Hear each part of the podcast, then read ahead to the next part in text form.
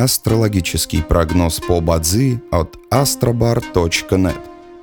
Бадзи основывается не на звездах и знаках зодиака, а на статистических данных китайской метафизики.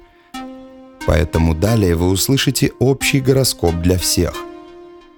Доброе утро! Это Астробар подкасты с прогнозом на 14 февраля 2023 года – по китайскому календарю это день водного кролика.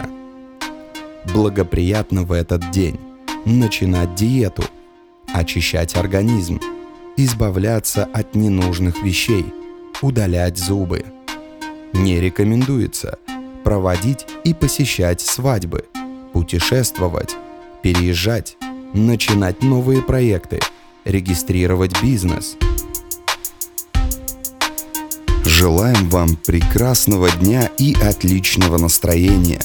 Пусть звезды всегда будут на вашей стороне.